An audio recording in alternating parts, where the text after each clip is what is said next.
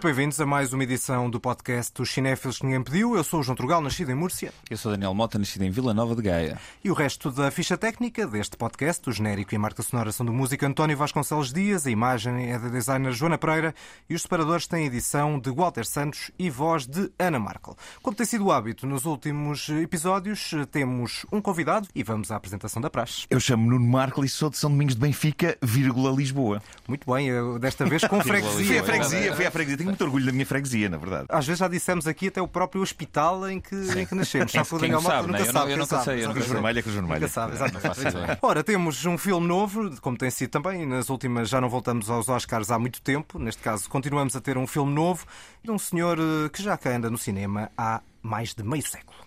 A novidade que ninguém pediu. Ora, temos um senhor chamado Steven Spielberg, desconhecidíssimo, não é? Não faço ideia. Não, Ninguém sabe. Não sabemos, não é? Esteves Spielberg.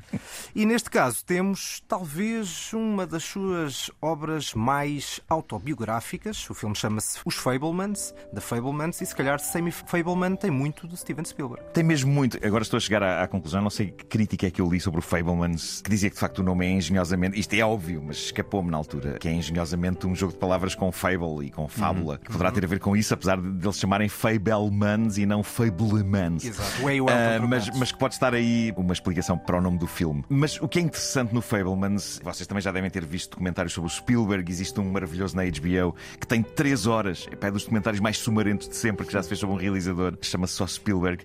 E a verdade é que muitas das histórias que estão no Fablemans eu já conhecia de elas relatar. Na por... primeira pessoa. Na, na, primeira pessoa. Uh, e o que é muito interessante é, é agora ver aquelas coisas e perceber que ele investiu tanto na recriação desses momentos que até os cenários foram recriados a partir de, de, de, fotografias da casa dele, de infância. Há um, não sei se vocês já viram um vídeo em que ele entra com as irmãs nos cenários do filme e estão todos pasmados a dizer: caramba, até este, quadro, este quadro estava aqui.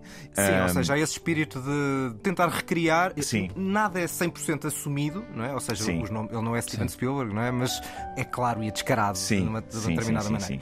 Lançando a discussão sobre o que nós achamos sobre o filme, para mim, antes de ver o filme, eu diria que um coming of age hum. com uma espécie de carta de amor ao cinema feita por Steven Spielberg tinha tudo para dar certo. E para sim, mim, sim. deu efetivamente certo. Epá, deu muito certo e, e, provocou em mim algumas eh, sensações, como por exemplo, epá, assim que o filme termina, eu senti um apelo inacreditável para bater palmas. Epá, que é uma coisa que acontece que é uma... mais nos festivais. Vi no Le Fest, ah, na, então, na, então, mas, mas, na verdade não. Eh, eu acho que foi uma coisa tão espontânea, não foi uma coisa daquelas em que as pessoas pensam, ok, estamos num festival, sim, sim, vamos sim. aplaudir o filme. Às vezes até faz mais sentido aplaudir que está lá o realizador e está lá exato, o elenco. Exato, epá, é e na, na verdade Spielberg não estava no Tivoli. Mas eu acho que foi uma coisa tão instintiva para tanta gente. Eu estava a ver pelas pessoas que estavam à minha volta desatar histericamente a aplaudir quando o filme terminou. Ou seja, eu, eu senti mesmo que aquilo me tocou aqui em, em zonas uh, que me disseram muito. E eu acho que todos nós estávamos à espera disto no fundo. E, e acho que ele só podia fazer este filme e esta espécie de biopic Tantos meio distorcida agora. nesta altura. Epá, ele, ele, ele tinha que envelhecer, apesar de ele estar ótimo. Eu acho que ele pode fazer filmes para até aos 100. Tem um ar saudável, não é? E emana aquele, aquele ar de pessoa que pode cá estar muitos anos e espero que assim seja. E uma das coisas que eu adorei no filme, há muita gente a quem eu falo entusiasmadamente do filme e que ainda não o viu e que diz: Ei, estou preparado para chorar. E o que eu digo é: prepara-te também para rir, porque eu acho que as pessoas se é esquecem que o Spielberg é ótimo a fazer comédia uh, e que este é capaz de ser um dos filmes dele mais cómicos em muito tempo. Esta biografia, apesar de ter o outro lado muito emocionante e comovente, como aliás seria de, de prever, tendo em conta o tema e tendo em conta o facto de ele não, não fugir assim às emoções à, à flor da pele. Mas, mas sem é serem óbvios, mas sem serem sim, óbvios, sim, sim, sim, é? mas, é hábito mas é um dos filmes mais cómicos dele dos últimos tempos. E deixou-me de barriga cheia a vários níveis. De barriga cheia de cinema, de comédia, de drama familiar. Há um dado aqui, uh, Nuno, que tu não sabes, é que nós, eu e o Daniel Mota, nós nunca sabemos bem a opinião uh, antes do, dos episódios, por ser uma coisa mais sim, espontânea. Sim, sim, mas desta vez eu fiquei com a ideia, por umas palavras ditas antes, que ele não gostou assim tanto. Isto para mim é difícil. Porque Mas é ótimo que isto sou, aconteça. Eu sou, eu sou um fã convertidíssimo à, à, religião Spielbergiana e já não é a primeira vez que eu venho para aqui a dizer mal de filmes do Spielberg. Não sei porque é que eu faço isto a mim próprio. Custa-me imenso. é um... mais, uma, mais uma das coisas que queres desafiar. Não é, é que eu não sei porquê. Eu, ainda, eu sou o gajo que defende filmes dele que a malta diz, é, isso aí é um bocado chachada. E eu, pá, acho genial, linda a maneira como ele usa a câmera. Eu acho que o maior teste é este. Gostas do Hook? Gosto. Eu também gosto. Pois. Mas imagina, gostas do Cavalo de Guerra? O Cavalo de Guerra gosto. Eu não, eu não me lembro de grande coisa do filme, para te ser honesto. Mas já está na a fronteira maneira da como aquele homem usa a câmara naquele Epá, é filme incrível. é inacreditável. É incrível, Sim, é sim, incrível. sim. Entre os sentimentos e o sentimentalão já está ali um bocadinho na fronteira. Mas vamos ter a oportunidade É, na mas- segunda mas- parte mas- de Mas falar sabes que eu. Mas sabes que eu eu, falo eu do Cavalo de os Guerra? sentimentalismos do Spielberg. Pois, mas mesmo. imagina, eu É. falo do Cavalo de Guerra e não é inocente. A grande força do Spielberg é ele reutilizar a gramática do cinema clássico de Hollywood Hum. Para uma forma de contar histórias moderna. Seja no Jurassic Park, seja no Cavalo de Guerra, seja neste Fable, mas o que ele faz é pegar em modas, digamos assim, de, um cinema hollywoodiano clássico, Hum. ainda para mais, ainda, ainda há uma homenagem no final do filme, que não vale a pena aqui estar a estragar. É, bem, é incrível porque mas seria é daquelas coisas que é- a cena. Epá, o filme não, não tem nada de imprevisível no sentido de atenção, spoilers! Não há revelações bombásticas, Mas mas, mas Mas revelar a última seada. cena. Bom, Bom, não eu vou pôr um bocadinho da última cena aqui sem revelar nada. Sem revelar nada. They tell me you want to be a picture maker. Yes, sir, I do. Why? This business, it'll rip you apart. Eu argumento que isto já revela imensa coisa. Ah, mais ou menos. Mais é menos. Mas não vamos impossível não mais nada saber do que quem isto. é. Bom, não interessa. E que papel é que ele faz? A, vo- Sim, a voz, sim, a voz de quem? Mas é isso, ou seja, eu não acho, obviamente, se é um mau filme, não, o Spielberg nunca fez um mau filme, nem o Terminal. Agora, eu acho que o filme é como se a vida do Spielberg fosse uma série de calhaus que já passou tanta água por cima daqueles calhaus que, entretanto, são seixos muito redondos e muito perfeitinhos. E eu senti falta de um bocadinho mais de coisas mais ásperas, com mais dureza. Achaste que foi uma coisa Ao mais mesmo rotineira? tempo, não sei se é bem rotineiro, porque eu percebo que isto tem muito significado para ele. Isto parece uma espécie de terapia, e depois de muitos anos de terapia, apresentas a tua vida e a perspectiva que tens é: ok, se calhar em dada altura isto magoou-me imenso, mas hoje em dia isto já consigo eh, recalcar isto tudo e isto já tem outro efeito e eu consigo olhar para trás de uma forma nostálgica e Uhum. bonita, etc. Não estou a dizer que a vida do Spielberg teve grandes traumas, provavelmente não esteve, se calhar, como. Eu acho, eu acho que a questão é essa. Eu, eu- eu acho que o que tu estás a ver ali é de facto até onde foram os traumas dele. Não tenho ideia dele, dele ter sofrido, não passou fome, é Mas o que ele faz, é? sem querer fazer spoiler, É a vez, ótica do miúdo, não é? Se- Aquilo- Sim, sim, sim. Há uma cena no filme ao mesmo tempo que eu acho que comenta o próprio filme, não sei se é intencional ou não, e se for é brilhante, e provavelmente é intencional. Que é, há uma sequência do filme em que o, a personagem do Sammy Fableman trata uma figura que lhe faz bullying com um filme retrata-o de uma forma Certo. completamente Sim. diferente do que nós estaríamos à espera. E eu acho que isso é exatamente o que ele faz à vida dele. E é o que ele faz nos outros filmes todos. Ele olha para a vida dele e retrata de uma forma elevada como eu acho que o próprio Spielberg entende que o cinema deve ser. Portanto, de certo modo, eu agora estou a fazer um grande elogio ao filme, né? mas de certo modo. Nós chegamos à conclusão. Espera aí. Espera aí. Afinal, é genial. Pronto, a dada altura o que eu senti foi que o filme me perdeu um bocado. Ritmicamente, acho que o filme tem ali momentos em que se abranda um bocado mais, etc. Epá, eu não Ah, sei, eu, eu fiquei com sei. vontade de viver naquele filme mais Sim, é verdade. Ou seja, Até mesmo nas partes mais traumáticas, talvez porque eu, enquanto tipo que foi vítima de bullying enquanto tipo que tentou comprar bullies, Sim, sim, acabei por me rever um bocado na maneira como ele lida com aquela situação e naquela, naquela bufetada de luva branca que ele eu, eu acho maravilhoso o diálogo, e aqui temos que fazer justiça não só ao Spielberg, mas ao Tony Kushner, que, que escreveu o argumento com ele e que é, é um incrível argumentista, como se sabe. Mas aquele diálogo entre ele e o bully, epá, eu achei delicioso. É, é daquelas coisas que dei por mim a pensar: quem me dera voltar atrás É, e eu- fazer uma destas. É, eu acho que o filme está cheio de, de rasgos, de rasgos desses, ou seja, de Sim. pequenos momentos que eu acho que aquilo não é nada nem de autocontemplação do passado Hum. básico, nem acho que seja nada rotineiro. Ou seja, eu acho que há ali muita emoção e emoção metida no sítio certo e Sim. no, e no- e no- e Sim, no sim, ponto sim. certo. Das várias cenas eh, marcantes, uma que tem sido muito elogiada tem a ver com um filme feito, não esse que tu disseste, mas um outro filme que é pedido aqui pelo pai do Sammy Fallon. I want you to make a camping trip movie. Uh, you can learn how the editing machine works while you do this. It'll make your mom feel better. Yeah. That last night when she danced in the headlights, that'd be great. Esta é uma cena que vai dar aso a um filme familiar. Sim, sim, sim. E é Isso é um grande imbróglio que está, montado aqui nesta Sim, sim. família, não é? É verdade. E, e aquela relação com o tio, eh, e a relação da, com o tio emprestado, tio entre aspas, sim, e a relação da mãe com, com o tio emprestado, com o, o melhor amigo deles, dela e, e do marido, e depois a maneira perversa como este, este sonho do homem de tentar, de certa maneira, reconquistar a mulher através da arte do filho, depois acaba por resultar de uma maneira razoavelmente catastrófica para ele quando eles põem a analisar a- as imagens. E isso é muito giro, esta, esta ideia de vamos criar uma coisa bonita e depois encontrar a, a verdade dura na- naquelas imagens e, e na. E acho que esse é aí um momento onde mostra, se calhar, os impactos tão fortes desta arte, de- da arte cinematográfica, Sim, sim, que pode provocar fascínio ou perturbação de uma certa maneira. Sim. E que depois também, ao mesmo tempo, da forma como aquele miúdo monta aquele filme, Sim, sim, ele pode montá-lo de uma forma mais ou menos voyeurista, mais ou menos clara para um certo É propósito verdade, é verdade. familiar sim. que ele a tal tem manipulação ali. que todo o cinema é, não é? Exatamente. Sim, sim, sim. É, até mesmo um documentário. Não É a montagem, não é? Claro, montagem claro, claro. é Sim, sim, sim. inevitavelmente muita Um grande abraço ao, ao Michael Kahn,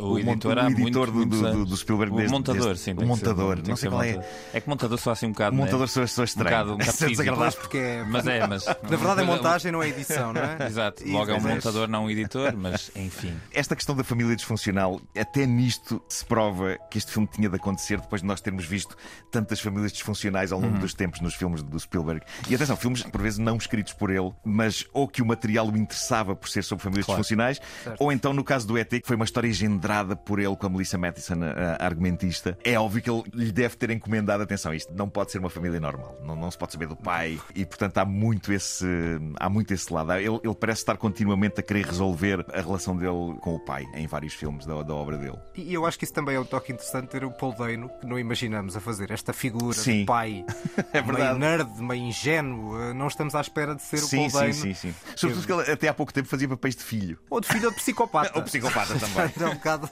um bocado as duas coisas. Essa é uma personagem meio oprimida, né? Eu acho que não me lembro assim de um filme em que ele tenha feito uma personagem segura, forte. Pois não. São sempre pessoas. É verdade, meio- é. Desde o There Will Be Blood. Pois, eu estava a me ao- lembrar ao dessa- filme do, ao Prisoners do Denis Villeneuve, em que Sim, ele também sim, faz um- um papel bem Mesmo frio. num filme mais leve, que eu gosto muito, como Little Miss Sunshine, Também aí é um- também, é um aí também é, um, reprimido, é um jovem reprimido, é verdade. Exatamente. Em termos de cinema, também há aqui essa homenagem a fechar, não é? que há pouco referíamos. Eu não queria dizer muito sobre ela. É, é das coisas que me dizer. faz mais nervos é eu não poder falar abertamente da sequência de fecho, que eu já tive tanta vontade de falar sobre ela a tanta gente e- Eu e, acho- te- não tenho que me conter. As pessoas têm que sentir o que eu senti quando vi aquilo acontecer à minha frente. Mas eu acho que não revelo nada, e se, se vocês acharem que revelo, eu corto isto. ah, se disser que há ali, nas duas figuras que ali estão, um misto de classicismo e de fantasia, Hum. que são se calhar das duas áreas em que o Spielberg tem mais É verdade. força. É verdade. É o E imagem. acho que Agora- assim não estamos a revelar. Eu já tinha ouvido aquela história Uhum. eh, da boca do Spielberg em entrevistas, inclusivamente o conselho que lhe é dado Que é- nessa é sequência final. Que é. É o conceito mais minimalista sobre Sim, cinema sim, que pode sim, ser sim, e, no entanto, mais cheio de significado. É daquelas coisas que a gente pensa, olha, e isto fez-me vontade de. Epá, isto é tramado, não se podia falar sobre isso. Mas, digamos. Que o Spielberg tem um encontro com uma figura mítica de Hollywood. E Tem eu, no fim do filme, duas. sim, fiquei com uma vontade extrema de rever várias obras dessa figura A ver se alguma Para- vez para ele- perceber- ele, não para- cumpre o conselho. Claro, claro, claro. Claro. E, e a verdade é que é é um realizador extraordinário, há que dizer. Sem dúvida. Eh, Voltar só à outra ponta do filme, há outra referência cinéfila que está logo numa das primeiras cenas do filme. Can't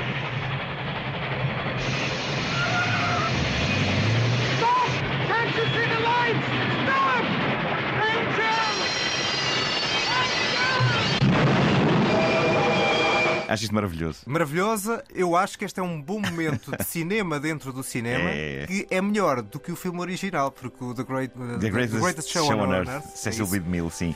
É um filme que talvez dos uh, vencedores do Oscar que eu menos gostei. Pode ser que isto agora vai chocar pessoas, mas o Cecil B. DeMille, com toda a importância que teve na história do cinema, mas para mim faz uns pastelões gigantescos. Sim, este. Eh, Em agora, não há dúvida que é espetacular a cena do, do descarrilamento do comboio, que é mostrada Certo. aqui, mas o que é muito interessante nesta cena é a expectativa com que o jovem Sammy, o, o avatar do Spielberg no filme, a expectativa que ele teve para esta sua estreia a ver um filme no cinema. Porque ele achava que ia ver circo, porque o filme é sobre circo, e os pais venderam-lhe o filme como sendo a versão mais aproximada de um circo a que eles podiam naquele momento específico assistir. E é, Ah, só e que- é, só que o filme é, pá, é muito traumatizante para uma criança, porque não é propriamente chegar ali e sentar-se e ver palhaços e, e animais amestrados e equilibristas e aquilo tudo. Não, é pá, o, o filme mostra a dura realidade das vidas É, e das o- pessoas dos circos. E consegue meter o James Stewart a fazer um papel meio desencantado, que é uma Sim, sim, que- sim, sim. É difícil. E é verdade, é verdade que é uma proeza negativa do, do Cecil B. DeMille neste. Pois neste é, filme. pois é. Ele não pode estar desencantado, não é? O James Sim. Stewart, a gente não, não, não podemos esperar disto. Bom, mas o filme, de facto, tem esta cena, esta cena inicial que mostra, no fundo, esse lado de paixão pelo cinema que depois cria paixão Sim. e perturbação, porque é essa perturbação que depois fica logo muito marcada. Epá, e a verdade é que o cinema do Spielberg vive muito ne- nessa fina linha entre, a- entre a fantasia e o encantamento e a perturbação. É isso. Houve uma altura, não sei se vocês se lembram disto, mas há sempre uma altura, geralmente é na adolescência, em que de repente deixa de ser fixe gostar do Spielberg porque queres ver coisas alternativas e queres ver cinema chinês. E eu, eu passei por, essa, por essas fases todas e Ou ia muito ao King, também, é? mas cá no fundo, epá, continuava muito caloroso este meu afeto pelo Spielberg. E na verdade, até os filmes mais encantadores dele, epá, e, se, e se pensarmos no ET, o ET tem um dark side tremendo. É um bocado como. É mais um daqueles casos em que o, o encantamento e o horror quase estão assim um bocado de mãos dadas e, a- e a tristeza mais profunda. Por isso é que eu acho que o, o ET é um filme ótimo para crianças verem ainda hoje, para saberem o que custa, o que custa a vida, não é? Eu acho que hoje em dia vivemos numa altura em, em que se protegem demasiado as crianças e não lhe mostras isso, que ele pode ficar perturbado. Eu acho que o ET fez maravilhas pela minha. Faz parte do crescimento. E, é? e os filmes da Disney, os mais negros, é pá, o Bambi, temos que equilibrar o lado Cinderela das nossas vidas com o fosso negro do horror e da morte. Nossa Senhora. Não estava à Saiu-te espera. bem E, e o Disney nunca, nunca fugiu disso, Não, e o não, Spielberg não. também nunca fugiu Quer dizer, disso. se calhar agora está a fugir um bocado, mas pronto, mas isso é outra. Exato. Outras que são para outra altura. É engraçado porque estás a falar do ET e, e se pensarmos em outros dois grandes blockbusters do Spielberg, o Tubarão e o, e o Jurassic Park, são dois filmes Sim. que também escapam zero a cenas horrorosas, a cenas traumatizantes. Sim. né? Por acaso vamos falar destes três filmes, mas podemos falar literalmente toda a obra do Spielberg. Uhum. Eu acho engraçado que realmente há essa anti-Spielbergice a dada altura que é tipo, ah, isto, mas isto É não, snobeira isto não é truffaut, isto não é truffaut. Mas depois o trufou parece um segundos imediatos. É verdade, Sim, epá, mas, isto, mas deve o ter criado grande Spielberg, confusão em o Spielberg é tão autor como qualquer um desses outros eh, realizadores. Sem dúvida, sem Todos dúvida. os filmes dele são autobiográficos. Portanto, a dada altura, eu também quando chego ao Fablemans Edge, de certo modo, já, já vi este realizador analisar a vida dele, e a história dele e a relação que ele tem com a família muitas vezes para trás. Aqui só acaba, é quase uma origin story. Não, é lógica de que o autor Sim. pode estar ao serviço do espetáculo. Não tem que ser. Não, e, e é um autor também por uma outra razão, que é este homem já passou pelos mais variados géneros. Eu acho que ele já fez tudo, basicamente. Sim. E se incluirmos o Poltergeist nisto, até podemos dizer que ele também já fez horror puro e duro. Sim. Faltava-lhe musical e já nem E isso já falta. está, pronto, não. já está com essa Story. Mas até no Poltergeist, que é do Toby Hooper, mas eu acho que o Spielberg andou ali em cima dele o tempo todo. Quase que vês aquilo e pensas: não, epá, isto não é do tipo que fez o massacre no Texas, isto é do, Claro. do, do tipo Claro. que fez o, o ET. Ou seja, ele tem uma maneira de filmar e uma maneira de editar, e de- que é, é Spielberg, seja qual for o género em, que- em que ele está a trabalhar, epá, seja nos salteadores da Arca Perdida ou na cor púrpura. E é genuinamente um autor, epá, tem uma linguagem própria e acho isso incrível. Sim. Para não dizer só bem do filme, tenho uma nota negativa que eu acho que é talvez o elo mais fraco que diz respeito à personagem desta senhora. Sammy, we're going to use Daddy's camera to film it. Only crash the train once, okay? Then, after we get the film developed, you can watch it crash over and over till it's not so scary anymore. And your real train won't ever get broken. A personagem da Michelle Williams é talvez, eu acho, mais. É, É é que sério? pisa um bocadinho demais no drama e na lamechice. E eu, eu que sou mas ela dos está a três passar por o que gostou menos do filme e para mim é a melhor coisa do Não, eu filme. gosto, eu É, gosto é. muito da Michelle Williams. Epá, eu gosto Não, mas eu gosto muito da Michelle Williams. sim, Não, não, sim, mas sim. eu acho que também é a personagem mais interessante. Eu acho que ela passa por muito. epá, há ali um grande turbilhão a acontecer e eu acho que ela invoca isso muito bem na, na interpretação dela. Eu acho que nem tem nada a ver com a interpretação em si, eu acho que tem a ver com a personagem em si. Ou seja, eu acho que há ali um lado que, a uma dada altura, eu acho pouco realista e acaba por ser um bocadinho. Exatamente. Por isso é que eu acho interessante. Isso é interessante, epá, porque falando do Spielberg, se tu pensares na, na cena mais realista da sua carreira, talvez seja o, o desembarque na- no, no Soldado Normandia. Ryan, que é das cenas mais brutalmente violentas de sempre da história do cinema.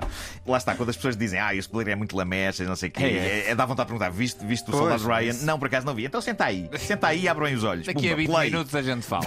Exato, Uma play. cena que provocou PTSD. Lamechas, eu acho que ele praticamente nunca é. Essa, Eu aliás, acho que ele é nunca dif- é. Eu acho que as pessoas às vezes não sabem é a distinguir um lado mais sentimental ou mais melodramático, Sim, que é o, termo mais Isso. respeitável, e com lamechice. às vezes é difícil distinguir uma coisa da outra, porque há ali muita coisa em jogo. Epá, e há a música do John Williams, que é sempre encantadora É, e, que, e que sublinha muitas emoções, mas eu acho que de uma maneira muito única. A relação entre o John Williams e o Spielberg é daquelas pá, que nem todos os realizadores têm com o seu compositor. Talvez o Tim Burton com o Danny Elfman, epá, e o David Lynch com o Angelo Badalamenti. É tudo mesmo tecido, o realizador e a música. E como o John Williams é, um, é uma pessoa que trabalha melodias e, e que faz música muito bonita, muitas vezes as pessoas confundem isso com ah, é muito lamechas, é muito. é charuposo. Epá, e não é. Há, há que saber distinguir xarope de pastelaria gourmet. Uau. Exato. Mais uma boa imagem. Nuno, vamos à nota. Epá, eu, eu achei isto o melhor filme do Spielberg em, em muitos anos. Não, Eu também, Lá está, também. eu não, não há um filme do Spielberg que eu diga é mau. Geralmente o que me acontece com os filmes do Spielberg é que eu saio da projeção projeção do filme do Spielberg, entusiasmadíssimo sempre. Este foi incrível! E depois há alguns que eu depois fiquei a pensar e hum, se calhar isto não foi assim é. tão Não. incrível. É só o teu entusiasmo no momento. E- Exemplo disto, o Ready Player One, que me divertiu à brava. Fui ver com o meu filho, o meu filho também adorou o filme e não sei o quê. Mas depois fazendo as contas, e sobretudo quando o pões ao lado do Fablemans, tu pensas, ah, ok. Filmito. Foi, foi uma ride de, de- de parque. Mas este eu achei que é dos melhores de sempre. Acho que é capaz de ter entrado para ir para o meu top 3. E por isso eu avançar a bruta pelos 10. avançar a bruta pelos é que 10. é. Sim, sim, sim. Ousadia. Mota. Pronto, gostei-me imenso de ser o party crasher aqui do grupo. É, Eu às vezes faço isso. Mas portanto- vais dar menos que 7 ou não? Não, não vou dar menos que 7. Não, claro que não, eu vou dar 7. Aliás, eu vou dar li- literalmente 7. Porque a verdade é essa: é, por muito que eu tenha ficado mais frio em relação a este filme, é impossível negar que estamos a assistir, provavelmente, a um, se não for, dos, não for o melhor, é dos melhores realizadores de sempre. De... É. E que 50 de anos Hollywood. depois continua a fazer isto, não é? Sim, Impressionante. sim. Eu, eu agora estou a ler o, o Cinema Speculation, o novo livro do Tarantino. Também, a também. altura, o Tarantino chama ao Spielberg o melhor realizador de, de ação Sim. de sempre. E O eu Tarantino diz que o, o Tubarão é o melhor movie de sempre. Ele diz: "Não, não estamos a falar de filmes, estamos a falar de movies. É o melhor movie de sempre. Movie no sentido de entretenimento, não é? Sim, sim, sim. Aliás, o Tarantino fala de movie epá, com uma paixão quase sim, maior sim. com que fala de filmes de arte e ensaio. Sim, sim, Para sim, ele, sim, movie é uma coisa super É importante. isso. Para mim, eu dou um 8 em 10. Acho que está um, ok. Um pontinho abaixo do último Coming of Age, assim, mais imponente, que tivemos há exatamente um ano e que destacámos aqui, o Licorice Pizza. eh, que Maravilhoso. Que, também é maravilhoso. Este Sim, talvez seja sim, um sim, bocadinho sim. menos maravilhoso, mas. É, está, 8 em está ali 10, tac, 8 em tac, 10. pá, não sei, eu adorei o Licorice Pizza assim. E vamos para a lista e vamos continuar a falar de Spielberg. A lista que ninguém pediu. Ora, vamos então à lista que ninguém pediu e temos, neste caso, filmes do Spielberg. Vamos ter duas escolhas a não perder e uma a não ver da tua Sim, parte, Nuno. sim. Nós temos só uma a não perder. Teríamos uma a não ver, mas já, já explicamos depois porque é que não temos. Ok. Começamos ok, ok. eh, pela tua primeira escolha. Não sei se queres fazer uma pequena introdução. Vou, vou aqui largar uma relíquia do Spielberg. Epá, foi um filme que quando eu o vi me deixou completamente fascinado. E acho que é cinema puro.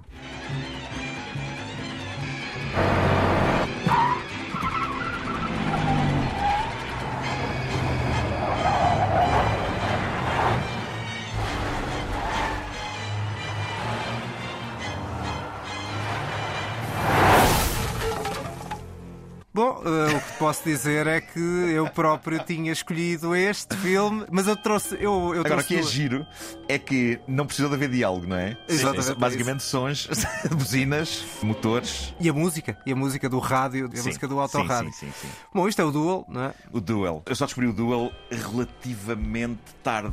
Deixa-me lá pensar quando é que eu vi o Duel pela primeira vez.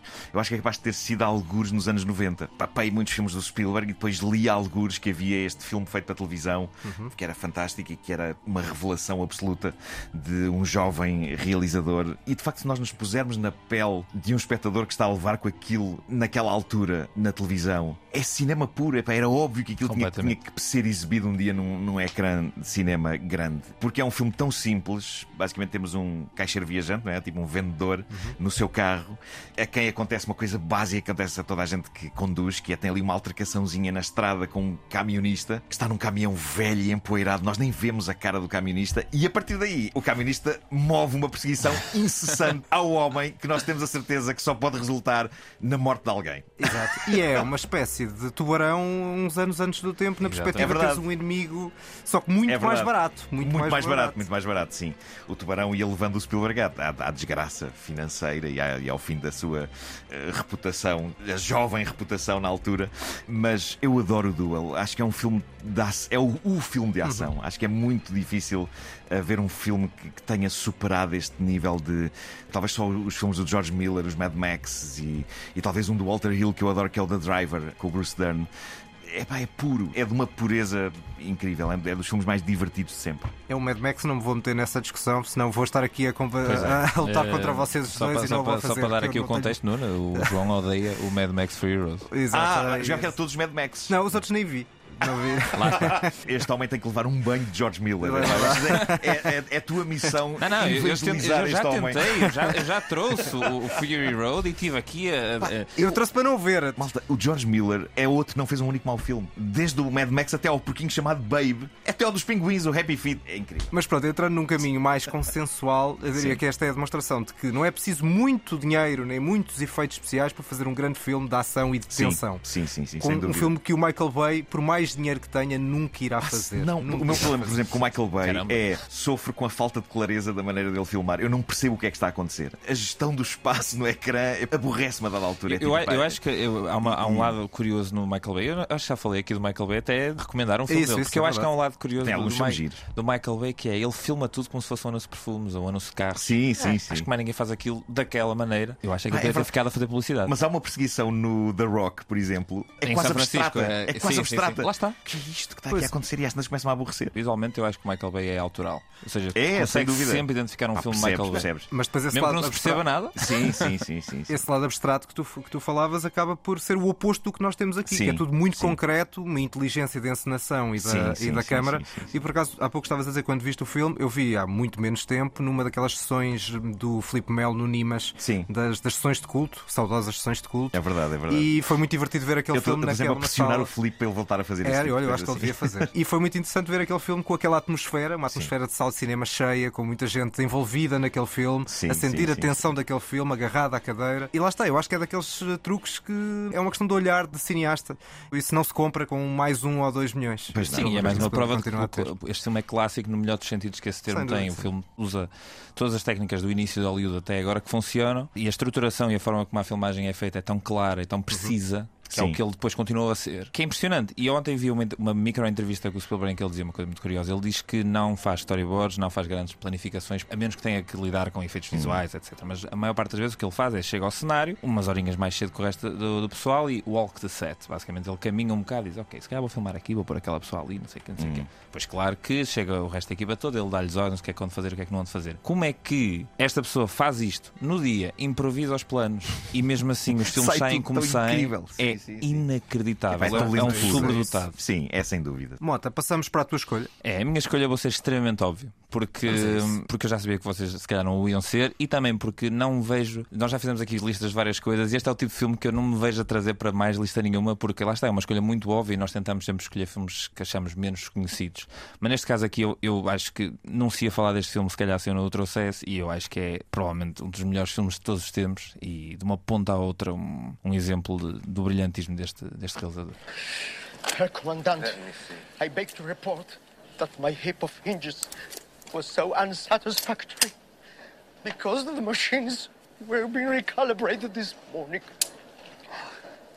I was put on to shoveling coal.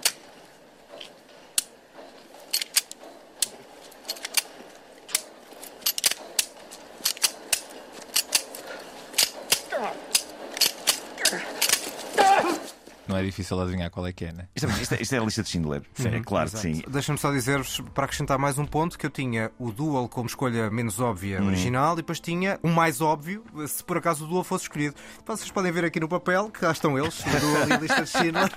Eh, portanto, agora já não tenho mais nenhum. Eu, eu até te disse assim, João, eu vou escolher Não, um mas- muito Não, óbvio. eu sei, eu escolhi o Dual para ser a minha escolha, mas estou só a lista de Schindler só. Bom, se por acaso o teu óbvio for o ET, pronto, já tenho aqui a lista de Schindler. Vocês sabem aquela história incrível do, que o Spielberg conta até em entrevistas? Ele estava a filmar a lista de Schindler e estava naquele ambiente pesado e horrível. E depois à noite ligava-se a Los Angeles para Williams. supervisionar os, os dinossauros do Jurassic Park. Ah, Sim, que era e Pá, a outra coisa que ele e ele diz que não volta a fazia fazer isso. Volta e meia ligava ao Robin Williams, fala um bocado comigo, conta-me uma- umas piadas. E Sim, o Robin Williams tipo, pronto, ok, então começava tipo, a aliviar o ambiente. Para desanuviar, é para assim, mas ele, ele diz que aquilo ia-lhe dando cabo da cabeça, esse tipo de dualidade entre, entre E o um contacto tão próximo com algo que ele não viveu na primeira, na Sim, primeira pessoa, mas que teve, sim, teve sim, sim, grande sim, parte da família dele que viveu. Este filme eh, que é problemático para muita gente, ou seja, que acha que isto é exposição do Holocausto muito, muito básica. Eu, não acho Eu, eu aqui há uns tempos estava a ver uma entrevista do, do Michael Haneke em que ele defendia que o único filme que representava bem o Holocausto era O Noite e Nevoeiro do Alain René. E dizia que achava o Lista de Schindler e outros filmes do género impossíveis porque tentavam que nós empatizássemos com personagens, tentássemos que nós empatizássemos com algum tipo de humanidade que estava ali a, a aparecer. Percebo esse argumento. No entanto, este filme, com tudo o que ele apresenta, tudo o que ele tem, de uma ponta à outra, é provavelmente das experiências mais brilhantes de exposição de emoção que eu já vi na, É verdade, é na minha vida toda. A minha cena era bem diferente, que era uma cena do piano, enquanto está a ser um, um conjunto de pessoas dizimadas Se- numa casa Sim. e ele está a tocar piano. O mais incrível e tem uma filme força dramática É que, impressionante. é que se nós ana- analisarmos este filme sem ser a frio, se analisarmos este filme emocionalmente, nós ficamos devastados. Tudo o que este filme apresenta são coisas horríveis, mas se analisarmos este filme a frio, se tentarmos não nos envolver emocionalmente, continuamos a ficar impressionadíssimos. Certo. Porque os dispositivos cinematográficos que o Spielberg encontra para mostrar as cenas todas, são todos brilhantes. É incrível, é. Todos brilhantes. Esta cena que eu trouxe aqui do- do- da arma que não dispara. Sim, sim, E a sim, forma sim. como ele filma aquilo e a forma como do nada aquilo acontece. A cena que tu acabaste de falar, de ele arranjar um dispositivo também cinematográfico para apresentar um, um momento, é brilhante de uma ponta à outra. Outra história curiosa: o John Williams, nós já há bocado estávamos a falar dos colaboradores regulares do Spielberg. Há três colaboradores regulares agora, que é o John Williams na banda sonora, o Janusz Kaminski na fotografia, e este foi o primeiro filme que ele fez com o Spielberg, e o Michael Kahn na edição, e esse aí já, já tem mais créditos para trás. Mas o John Williams, quando o Spielberg lhe mostrou um rough cut do filme, o John Williams disse: é pá, eu não sou bom que chego para fazer a banda sonora para isto, arranja alguém melhor. E o Spielberg disse: mas os melhores estão todos mortos, tens de ser tu. É isso, é. Epá, eu adorei a lista de Schindler e é, é dos filmes sobre o Holocausto, é das experiências mais imersivas. E eu lembro que vi duas vezes seguidas, não sei como é que aguentei, mas sei que acabei de ver o filme e disse: epá, vai-me custar ver isto outra vez. Mas depois passaram uns dias e eu pensei: pá, tenho que lá voltar. E então Também vi- deu, vi deu asa segunda um, vez. um excelente episódio de Seinfeld, diga-se.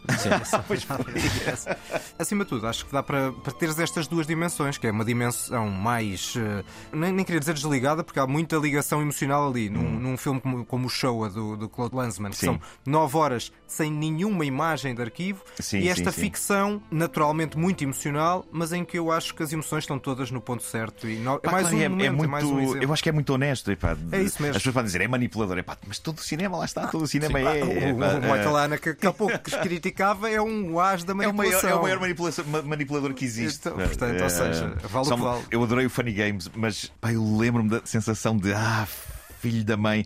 A, fa- a famosa Claro. cena em que ele faz a ação ir para trás E quando nós pensamos. Sim, sim, sim, é, é maravilhoso, epá, porque ali ele está está a gozar quase com os códigos de Hollywood, em que de repente dá uma reviravolta e aquilo vai acabar bem, e tu tens aquela descarga emocional, meu Deus, isto vai acabar bem, e de repente um dos, um dos vilões diz: Não, mete o filme para trás ele próprio. é incrível, é incrível. Mas Bom, pronto. vamos para a tua segunda escolha, já não tenho. Ah, sim, a minha segunda escolha é esta. Warner's?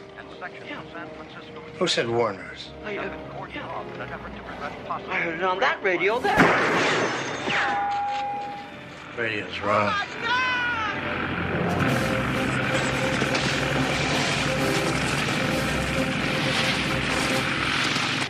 Shit.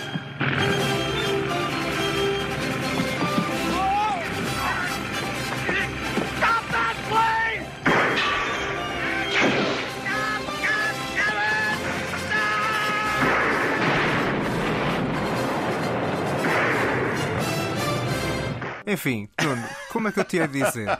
Eu já trouxe este filme aqui para o podcast para não ver.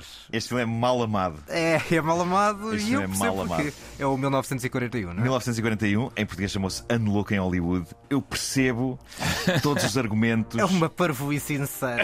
Epá, mas eu acho que às vezes é preciso ser-se um gênio para se ser parvo. E, e era muito cedo na carreira dele para ele fazer um filme a dizer: Eu estou-me a cagar para isto tudo. É verdade, é verdade. Ah, mas eu acho que é um filme tão iconoclasta, tão insano. A gente questiona-se porquê é que eles fizeram isto? Epá, porquê é que ele fez isto naquele ponto da carreira dele? Tinha feito o Tubarão, tinha feito os Encontros Imediatos do Terceiro Grau, portanto a coisa estava toda muito composta. As pessoas estavam tipo, ah, o Spielberg.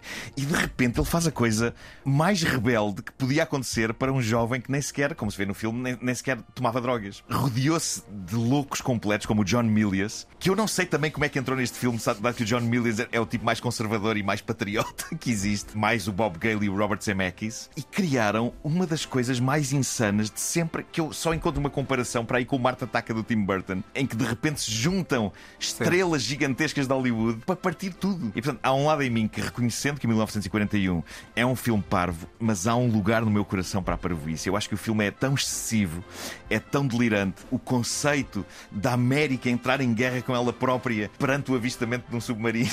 Não, E, para- Aliás, não é a América, é Hollywood, é, é a Califórnia. E às tantas destruir-se tudo.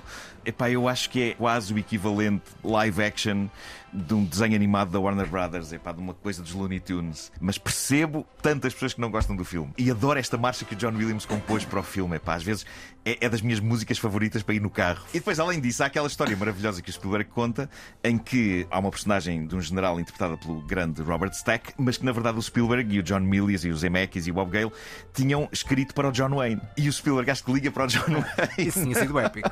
Ele liga para o John Wayne e diz: Olha, tem aqui uma comédia, passa-se na Segunda Guerra Mundial, tal e tal e tal e tal. E o John Wayne ouve aquilo assim muito por alto e diz: É pá, olha, louvo muito, meu jovem, por estar a celebrar as nossas tropas e, e a nossa vitória. E portanto, de bom grado que faço isso, mande-me o argumento. E o Mandou. manda-lhe o argumento e o John Wayne liga-lhe passado uns dias a dizer: Isto é a maior pilha de trampa que eu já vi, uma coisa mais antipatriota. Como é que você pode ousar convidar-me para fazer isto? Ou seja, ele insultou o Spielberg, ele tortia direito. O Spielberg foi maduro o suficiente para continuar a gostar dos filmes do John Exato. Wayne, mas ele conta esta história com muita graça. Mas para que fique claro, eu não tenho, obviamente, nada contra o estilo antipatriota americano, até acho ótimo. Uh, também gosto de Chavascal, o que eu Tem não, muito chavascal aquele o filme. que eu não consegui foi achar piada. E toda a gente grita. Esse é que foi o problema. Epá, toda a gente grita naquele filme. Grita. Grita Ah, muito. E é muito giro veres no 1941 algumas técnicas de filmagem que eu adoro no Spielberg. Não sei se vocês já repararam, claro que repararam já, mas ele tem muito aquela coisa de mostrar a reação das personagens antes de vermos o que elas estão a ver e, e a maneira como a câmera se aproxima delas. É um bocado como o Parque Jurássico, não é? Antes de ver os dinossauros, eles estão no carro epá, e o Sam Neill levanta-se e, e vê aquele brontossauro pela primeira vez e depois roda a cabeça da Laura Dern para ela ver também. E ficas naquela do que é que eles estão a ver. Que é um E- avião em vez de uma. de- lembrar uma cena de um avião Ah. bastante marcante. Epá, depois tens o John Belushi completamente drogado e, Sim, e bêbado e tudo o que possa acontecer à solta no filme. Portanto, o que me fascina no 1941 é o ter sido feito. Isto foi um momento de loucura tão grande em Hollywood que é evidente que este filme tinha que perder muito, muito dinheiro e tinha que levar quase o Spielberg à miséria. E depois é, é giro ver que. A seguir, se não me engano, ele fez o ET e voltou a encarrilar e nunca mais se meteu numa coisa tão Não, chalupa é- como esta na vida dele. Mas eu acho que ele tem esse gene da chalupice lá dentro. E é, um, Completamente. e é um belo Depois- contraste com, com a lista de Schindler e o Resgate do Soldado Ryan, que são Sim. filmes completamente sérios. Sim, sim, sim, sérios, exatamente. Não é? Este não tem na regra Mas sabes que, o que eu- a lição que ele aprendeu com o 1941 foi tipo: ok, então se calhar eu tenho que ir buscar o Joe Dante para fazer este tipo de coisas.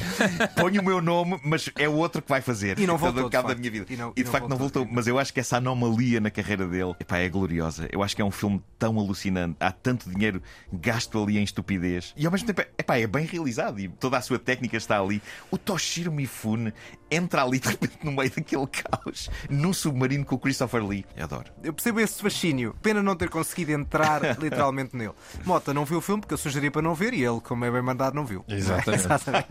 Mas agora se lhe vendi-te um bocadinho Agora- melhor Agora, assunto. agora já quero ver. ver. Agora já quero ver. Portanto, sou, uma pessoa dividida neste. Exatamente. Bom, vamos para o teu filme a não ver, de Spielberg. A minha escolha a não ver é um filme sobre o qual eu não devia ser ingrato, porque foi o filme que fez com que eu conhecesse pessoalmente o Spielberg. E portanto eu diria que é um bom filme, mas se tivessem que escolher entre ele e para aí uns- uma meia dúzia de outros da carreira do Spielberg, eu diria, pá, se calhar podes passar esse. Mas, Mas é- falaste com o Spielberg já depois de teres visto o filme? eu falei com o Spielberg depois de ter visto o filme. E atenção, não era suposto o Spielberg estar lá, foi uma surpresa. E não lhe Isso é disseste incrível. que não gostaste muito do filme. Não, não, não, não. Não, não, mas é, repara, eu gostei do filme na altura. Só, só que agora, perante esta situação em que tenho que escolher um, Um, que ok. gosto menos, É este. Still, he got back to his feet. I think because of this, they stopped the beating. They let him live. I remember them saying it. Stoiki mujik. Which sort of means like uh, standing man. Pá, assim de repente isto parece-me o ponto de espiões. é a ponto dos espiões. E repara, há muita coisa aqui que me choca pô-lo nesta categoria. É um bom filme, é um filme que, reúne o Spielberg com os irmãos Coen, de quem eu gosto muito, no argumento. Se bem que os, os irmãos Coen acho que fizeram mais uma espécie de um doctoring àquilo. O argumento original não, não era deles. É, e não se nota muito lá Ahm, o toque deles. Falta ali. Notas, notas na parte burocrática da demanda do Tom Hanks lá pelo meio. Há ali partes que tu dizes, ok, consigo perceber onde é que a coisa está. Mas o que aconteceu foi que eu fui a Londres a um visionamento da Ponte dos Espiões, na, na Fox, em Londres, e a ideia era que no fim iríamos, eu e mais uma série de pessoas de vários países, iríamos ter um encontro intimista. Não eram jornalistas nem críticos, eram malta. Eles olharam para as redes sociais das pessoas dos vários países e disseram: Ok, tem um número suficiente de pessoas e é cinéfilo suficiente para os levarmos a conhecer o Tom Hanks. E no fim do visionamento, eu sei que estava sentado ao lado de um tipo com quem me dei muito bem, talvez pelas minhas, o meu sangue austríaco, que era um tipo de uma rádio austríaca, e de repente entra a senhora da Fox no fim da projeção e diz: Pronto, então agora se calhar vamos a pé para vocês terem então a vossa conversa conversa com o Tom e com o Steven e sai.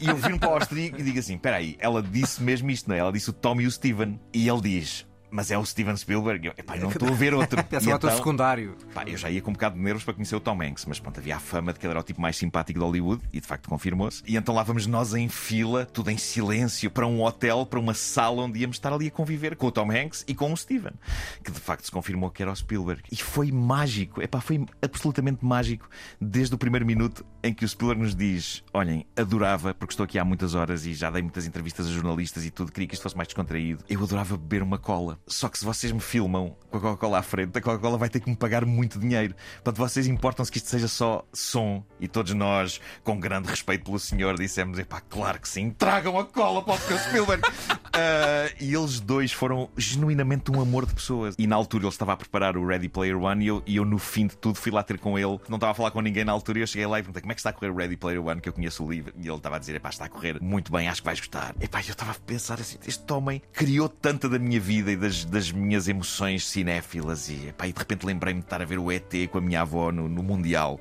na, na semana da estreia. E de repente estava ali ao pé deste senhor e a apertar-lhe a mão. E ele estava a dedicar tempo da sua vida a falar comigo. Epá, foi uma experiência muito transcendental. Já o filme. Já, facto, o, fi já o filme. E o filme?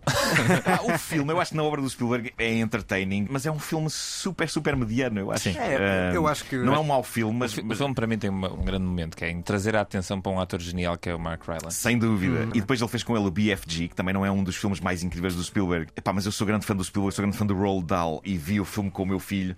Os filmes que nós vemos com os nossos filhos e que os encantam ganham um outro elan. Claro. Não, não sei se vocês têm filhos. Não. Não, não têm, mas irão chegar a essa situação certo. que é tipo: este filme é muito mau, vou revê-lo aqui com o meu filho só para lhe fazer a vontade. É, adorei o filme. Eu, de facto, agora já adoro o filme um bocadinho mais. o BFG eu achava que ia ser um novo ET. E depois não é. Não, é pá, não, era não, muito é, difícil, é, era muito difícil de ser. À escala, não é? Pois, pois, pois. Porque pois. ia ter um impacto tantos anos depois, eh, como Sim. o ET. Sabes que eu acho que o grande problema com as adaptações de, livros do Roald Dahl, que são perfeitos, epá, o, o BFG, o Willy Wonka, é que são filmes que têm pouco material e que os realizadores e argumentistas depois querem dar carninho ao filme para ter mais, mais e mais uhum. coisas. E nem sempre essas coisas depois uh, funcionam, porque o Roald Dahl tem uma escrita muito, muito simples e muito encantadora para crianças e, e na dose certa, está tudo na dose certa. E o que eu acho que se passa com o BFG é que de repente temos aqui uma história um bocadinho curta, vamos enchê-la de coisas. Quem encheu muito bem foi o Wes Anderson com o Fantastic Mr. Fox, que eu adoro. Verdade. Até eu que não estou longe de ser fã do Wes Anderson, na animação, acho que os filmes de animação do Wes Anderson são bastante bons. Olha, eu gosto muito do Wes Anderson. Podemos ter outro debate sobre isso.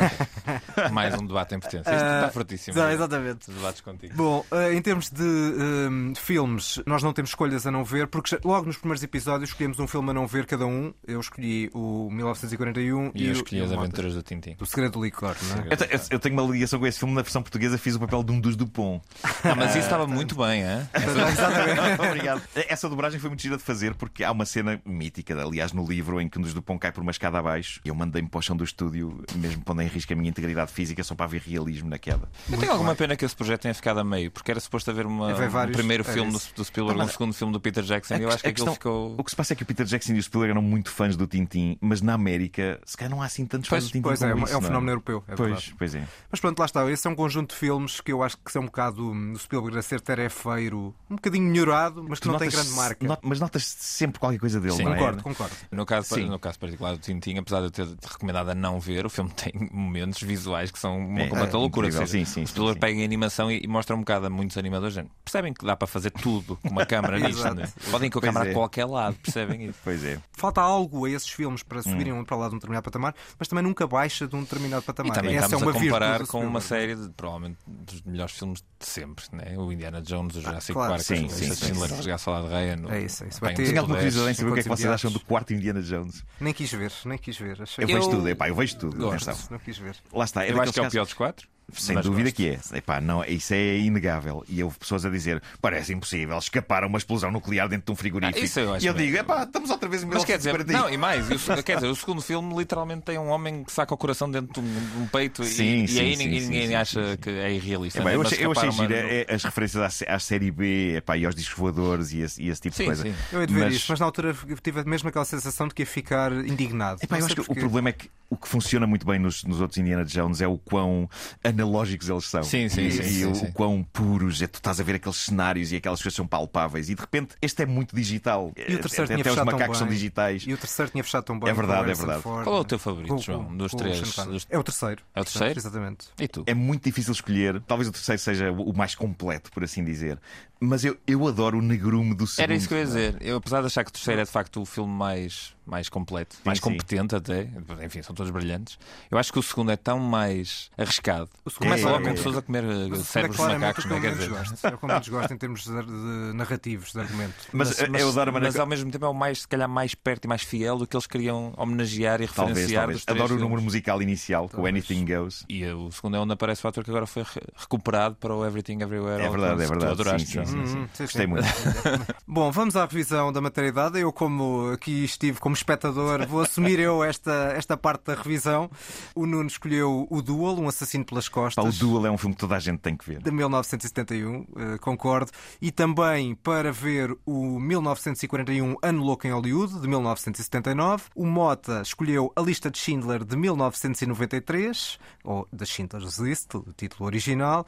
Eram as minhas duas escolhas, o Duel e a Lista de Schindler, portanto não tenho nenhuma, não ficou nada para mim. E para não ver, o Nuno teve o Bridge of Spies, Ponto de Espiões, Mas lá está, só, 2015. só mesmo se não tiverem mais, se tiverem que escolher, epá, não vejam esse. Mas eu acho que apetece mais vezes fazer um binge da obra Spielbergiana toda, ir aí de uma ponta à outra. Aquilo fez aí uma, uma longa maratona. Sim, sim, sim, sim. Nuno, obrigadíssimo por Foi um este... prazer, foi um prazer. Foi o apaixonado, acho que se notou vagamente aqui a paixão por Spielberg ao Sim. longo destas duas partes bastante ricas, em que passámos praticamente pela carreira toda do Spielberg. Acho que Epá, de quase falámos- tudo. falámos quase tudo, de quase tudo, Sim, sim, quase sim. tudo. Muito obrigado, Nuno. Até à Obrigado, próxima. Acho de cá voltar com outro das tuas paixões, até para continuarmos a discutir, que já vemos que temos aqui É algumas isso, epá, eu acho que quando, quando estiver o próximo do Wes Anderson devíamos, devíamos juntar Oh. Isso, vamos a isso, vamos a isso, mas aí também chocas com moto. Aí choca- Fica para o próximo É isso, episódio, é isso, é Carlos isso. E George Miller, tens que rever E George. Miller, exatamente. E entretanto, vamos seguir para as notas finais.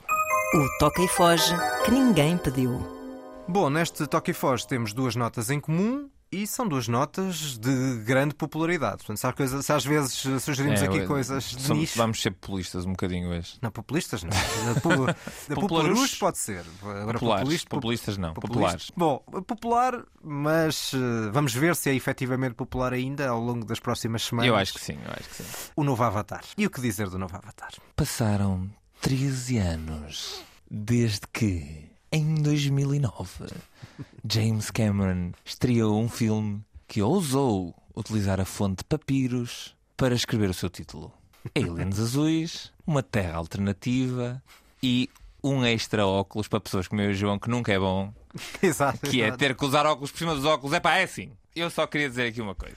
Eu achei que esse 3D já tinha morrido. mais do que dizer bem ou mal dos filmes, parem lá com essa merda do 3D. É desagradável, é chato, é feio, não é assim tão impressionante e pá, sério, eu sou anti-3D. Porquê? Porque está basicamente inscrito nos códigos todos da composição fotográfica como transformar uma imagem em duas dimensões em algo com profundidade e 3D é uma espécie de uma patota. Eu acho péssimo, acho terrível e acho que mais uma vez me estragou. Enfim, um filme que já não tinha muito para onde estragar, mas É estragou-me um bocado o, um visionamento. Essa batota às vezes também acontece porque muitas vezes eh, os óculos nem sequer são muito orgânicos e há momentos onde tu desvias um bocadinho o olhar e já não estás a ver Sim, com a sim, mesma sim. Eu não profundidade. posso olhar de lado para este filme, por Exatamente, exemplo. estás assim um bocado e já não estás a ver bem e portanto logo aí. Ainda assim, o problema não é só isso. Não, é o problema é isso. que Deixa-me só te lançar dinheiro. uma coisa. Lá, Avatar. Porquê que o filme ainda se chama Avatar se na verdade já não há reais Ah, avatares? mas isso é porque, quer dizer, isso é como. Porque é que o Toy Story se chama Toy Story? Não, não, Não, faz não, sentido. não faz sentido, Não faz não sentido. Porque é que o padrinho se chama padrinho se o padrinho já morreu? Porque há sempre um Não, padrinho. porque é um padrinho, Não, não é? realmente não faz sentido. Não Mas, mas imagina, eles continuam a ser avatares. Porque eles têm os dedos diferentes e não sei o quê. Eles são. eh, Sim, mas não Yeah, são. qu- Quando esta é a conversa mais interessante que nós conseguimos ter, oh, imaginem, se o primeiro e o segundo Avatar são maus, eu acho que não são maus. Maus no sentido de, sei lá, Eu acho que de este um é. Transformers. Eu acho que nenhum dos dois é mau. E acho que este tem um final, uma sequência final de ação bastante boa. Eu também acho. Aliás, acho que é a única coisa que o filme tem efetivamente bom. Isso e uma relação entre um pai e um filho eh, Uhum. na dimensão Avatar, que eu acho que é a única coisa que tem algum arco narrativo. Exato. Tudo o resto. Tudo o resto. É uma espécie. Enfim, nós estamos aqui a, a dar voltinhas porque, enfim, nós não somos grandes fãs de, de nenhum dos filmes, não compramos esta mitologia, não é feito para nós, estes, estes filmes claramente não são feitos certo. para nós. Mas também não sei são... se vai ser para quem adorou o primeiro. Eu acho que vai. sim? Ah, sim, há duas gerações. Há a geração que tem 26 anos e que tinha 13 na altura que o primeiro saiu, e há a geração que tem 13 anos e que vai adorar este filme. Eu acho que o filme vai ser um sucesso. Aliás, o filme já estreou a fazer o dobro do que o primeiro filme fez. Tudo bem, inflação pois. e tudo mais, mas o que é certo é que já fez o dobro do que o primeiro filme fez. Tanto este como o primeiro filme, se fossem animações, nós já estávamos aqui a falar de uma forma mais favorável. Também acho. Dos, dos, dos filmes. Mas eles não são animações, nem se apresentam como tal, apresentam-se como uma espécie de uma revolução tecnológica que o são, mas é escasso. E este filme é muito grande muito e eu grande. acho que a dada altura sou capaz de ter ido sonhar com outros avatares e voltei. Conclusão, para mim, é, por muito que me impressionem com o que está a acontecer à, frente dos meus olhos, se não há nada para eu me ligar emocionalmente, e não aquela, vale a pena. E aquela tentativa de filosofia de Chacha na voz off? Mas isso o primeiro tinha igual. Pois, exatamente, é verdade. Mas pronto, lá está o mas primeiro. Todo, todo, o filme, todo o filme, tanto o primeiro como o segundo, são, não é pesadelo, mas são ambientalistas, são, têm umas teoriazinhas sobre. Pronto, e é verdade que o planeta está todo lixado e tal. E eu não estou a tirar valor a essa, a essa mensagem que o filme traz, mas não há mais nada. E nessa fase do ambientalismo maior, há ali uma mistura de coisas que eu vou-te lançar para fazer cheque. Hum. Elixir da Eterna Juventude. Temos. Temos. Misticismo New Age. Claro. Temos. Temos uma espécie de yoga e tu fazes yoga subaquática. Também temos, não é? Temos, também claro, temos. Mas também... ponhas o yoga com misticismo New Wave. Mas pronto, vamos seguir. Não, mas é não, são, não, são coisas diferentes. Estou a de coisas diferentes. E depois temos uma relação entre o miúdo e um peixe gigante, que há pouco falámos do Spielberg, e eu estou à espera quando é que ele começa a dizer E.T. phone É pá, e aquilo não tem jeito nenhum. Sim, sim. É a tentativa de criar essa conexão emocional e nada se cria. Nada se queria. E, e, e também, não se transforma, parece... também não se transformou. Nada se queria, nada se transforma. O Lavoisier não teve nada a ver com este filme. Eu, da altura, pensei que estava a ver um daqueles comentários da BBC. Só que lá está, como isto não é um documentário, como isto é uma, uma, uma coisa. Vida selvagem, aquática. Vida... É pá, eu só quero fazer aqui um apelo. Eu já fiz um apelo ao Wes Anderson, faz aqui um ao James Cameron, porque eu sei que esta malta ouve. Eles dizem que não, mas ouve. James Cameron, eu gosto muito de ti como realizador. Acho que os avatares têm bons momentos de realização. Já falei da última sequência de ação deste segundo filme, que é de facto muito boa. Mas era hora de fazer outras coisas. É pá, volta lá a fazer outras coisas, porque o Aliens é dos meus filmes favoritos de sempre. O Terminator 2 e o 1 são filmes uhum. brilhantes. Vá lá, James Cameron, volta, consegues. Depois deste desafio, vamos para outra coisa que nós eh, gostámos bastante mais Sim. e que também está, nesta altura, um alvo de grandes elogios populares, que é a série White Lotus. Exatamente. Como eu menciono quando digo apetece-me ver um episódio de, eu faço mais ou menos isto. Pronto, e isso toda a gente sabe o que é que. Obrigado. Agora desafinei. Um, White Lotus, tu viste a segunda temporada? Eu não. Portanto, Verdade. vamos ficar aqui um bocado presos na, na, discussão do que é que é o conceito geral desta série. Mas eu também não vou, não vou ser spoiler nem para ti, nem para quem não viu. Uh, o que tu achaste da primeira temporada, acho que partilhamos da mesma ideia, não é? Uhum. Achamos interessante. É um objeto muito interessante, eu acho. Acho um objeto desafiador de convenções que, que, que tem ali momentos em que não se percebe muito bem se é for ser uma comédia, se é ser uma tragédia. Depois percebe-se que é uma sátira, depois percebe-se que é uma comédia negra. E toda a série trabalha um sentimento de como dizem os jovens, cringe, hum. de uma ponta à outra. Uh, Sim, o desconforto está lá, está lá é, muito. É muito, muito desconfortável ver esta série e a série sabe e há cenas que duram só aqueles 10 segundinhos mais do que deviam durar e de repente já estamos desconfortáveis. É uma belíssima criação de, do Mike White, que é um criador, realizador, ator de uma fornada de comédia americana que fizeram, por exemplo, Freaks and Geeks, Seth Rogen, Evan Goldberg. E o Mike White aqui consegue, eu acho que, um, uma obra, de certo modo, pós-redes sociais. Todas as pessoas desta série, se nós formos a ver com distância suficiente, são todas porreiras, são todas normais. E depois, quando aproximamos e vemos de muito, muito, muito perto, são todos completamente loucos. E isto é um bocado o que é uh, a vida real, não é? Pois, é verdade. Acho que há um lado de que podia ser um pouco de gozar com os ricos, que era um bocadinho de piada fácil em determinados momentos, mas acho que nunca acaba, nunca acaba por cair nisso, nem na primeira, nem na segunda temporada.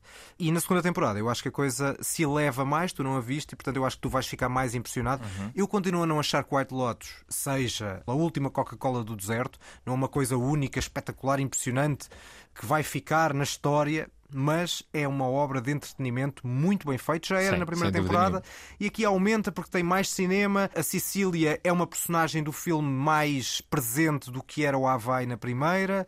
Eu acho que nesta segunda temporada não há uma personagem tão vincada como era o concierge delirante de- da, da primeira temporada, mas há mais coesão narrativa, há mais arco nas personagens, ou seja, eu acho que é uma evolução das personagens. Naturalmente ficamos com pouca fé na humanidade e nas elites, mas eh, é a vida, se calhar é a realidade, não é? Não há série que me bate menos fé nas elites. é? Exatamente, pronto. é isso.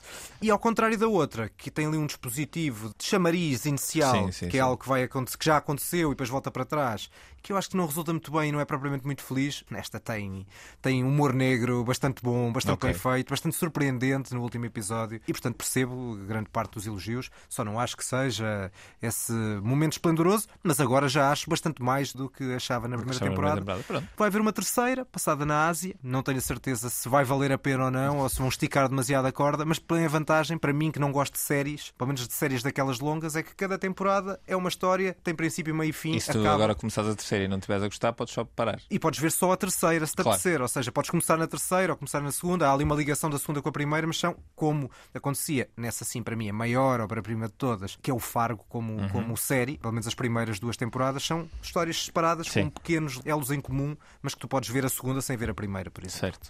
Bom, são as despedidas. Sigam-nos no Facebook, Instagram, dos cinéfilos que pediu. Já temos mais de 1300 seguidores no Instagram. É verdade, um é verdade. bom- Estamos, a, estamos a atingir um, um nível de popularidade bastante superior àquilo que achávamos que. Ninguém pediu, mas pelo visto estava algumas Há pessoas a a pedir. pedir, exatamente. E podem continuar a pedir coisas, pedir Sim. eh, destaques, Enviem pedir, mensagens. eh, filmes novidade, filmes para nós falarmos no Toque e Foz. Nós tentamos sempre, eh, dentro do que é possível, seguir as vossas ideias, se forem filmes atuais, vermos e, e- e discutirmos. Até à próxima. Até à próxima, vou-vos deixar com uma frasezinha da Mitzi Fableman, a mãe do Sammy Fableman do filme que analisámos na primeira parte. Movies are dreams that you never forget.